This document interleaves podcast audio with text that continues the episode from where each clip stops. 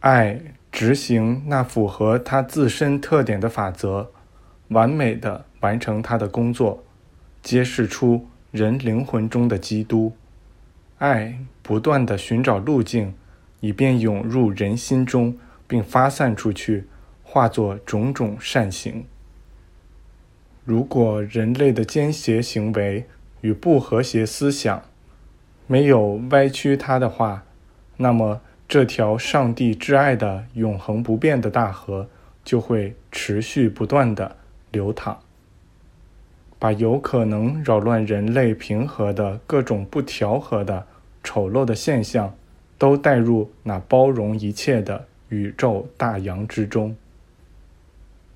爱是圣灵的完美果实，前来包扎人类的伤口，使各民族在和谐中靠拢，给这个世界带来和平与繁荣。它就是这世界的脉动，是这宇宙的心跳。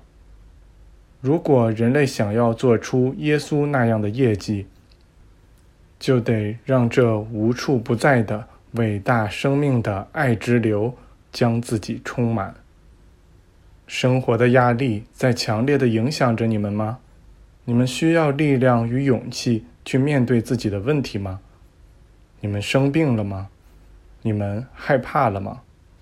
如果是，那就提升自己的心，并请求那位指路者吧。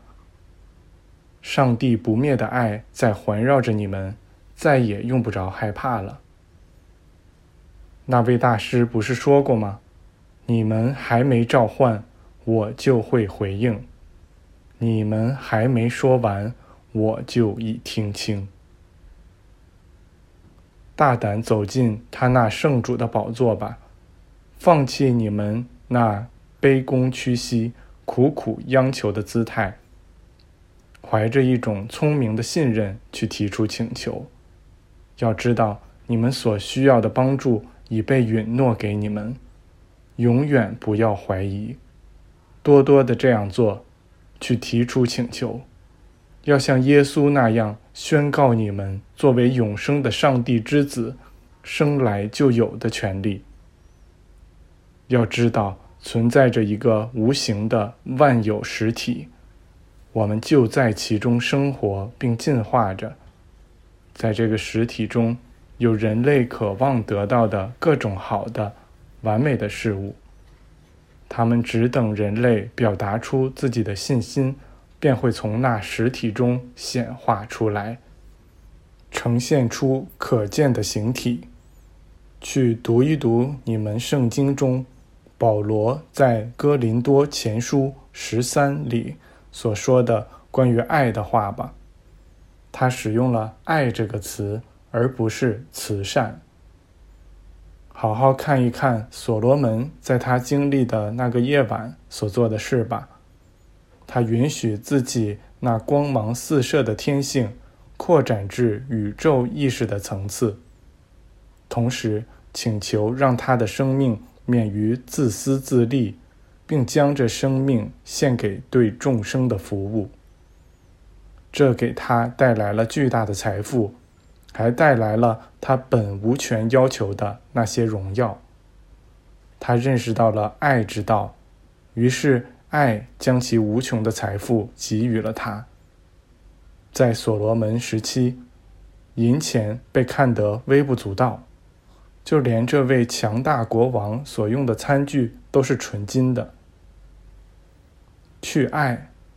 这就等于打开了上帝那储量无限的金库。任何去爱的人都会不由自主的给予，而给予就等于获得。爱的法则就是这样执行的。在给予时，我们启动了那灵验的对等法则。一个人如果在给予时心中并不图得到什么，那他就一定会有所得。因为那个法则的执行会将他给出的丰盛返还给他。你们给人，人就必会给你们，并且是满满的一斗，摇过按过，满得要溢出来。人会这样将你们怀里装满，因为你们用什么量器量给别人，别人也必用什么量器量给你们。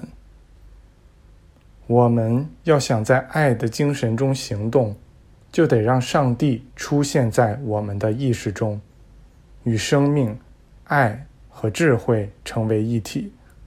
这意味着有意识的与上帝联系，接受那汇聚而来的丰盛之流，就像今晚大量送到我们这儿来的食物。你们可以看到，这丰盛。是为所有人展开的。当它出现时，没有人处于贫困之中。要让这丰盛的观念将精神提升到远超出界限之外的地方。要想接收到丰盛，就得丢掉一切关于特定物品的想法。